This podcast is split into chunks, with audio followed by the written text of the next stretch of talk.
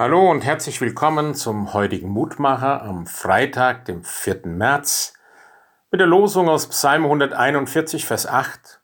Auf dich, Herr, sehen meine Augen, ich traue auf dich, gib mich nicht in den Tod dahin. Ein Wort voller Vertrauen, das hier der Psalmbeter ausspricht.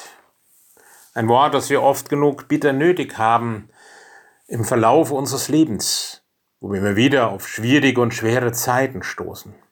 Und manchmal wird erst im Nachhinein deutlich, welche Bedeutung Schwierigkeiten für mein Leben und auch für die Entwicklung meines Glaubens haben.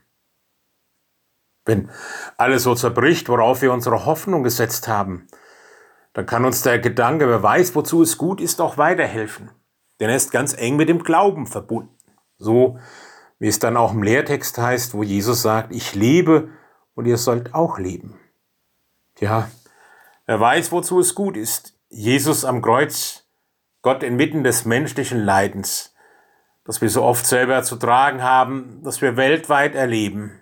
Dennoch, Jesus will auch, dass wir ein erfülltes Leben haben, manchmal anstrengend, mit Ecken und Kanten, Höhen und Tiefen, doch auch immer wieder mit der Erfahrung, es lohnt sich, weil er an unserer Seite ist. Es geht Jesus darum, unser Leben mit dem Blick Gottes zu sehen, der Blickausrichtung auf Gott. Jesu Weg ans Kreuz, den er gegangen ist für unsere Schuld, wird ein Weg zum Leben und zur Auferstehung. Ich weiß nicht, was Gott als nächstes für Sie oder für mich geplant hat, wo vielleicht Pläne durchkreuzt werden und welche Überraschungen es geben wird. Aber ich bin mir sicher, es ist ein Weg, den wir gehen dürfen an seiner Seite. Oder besser gesagt, er ihn mit uns geht. Und wenn wir nicht wissen, wozu es gut ist, Gott weiß es und ihm dürfen wir uns tatsächlich anvertrauen. Darum, ich lebe und ihr sollt auch leben.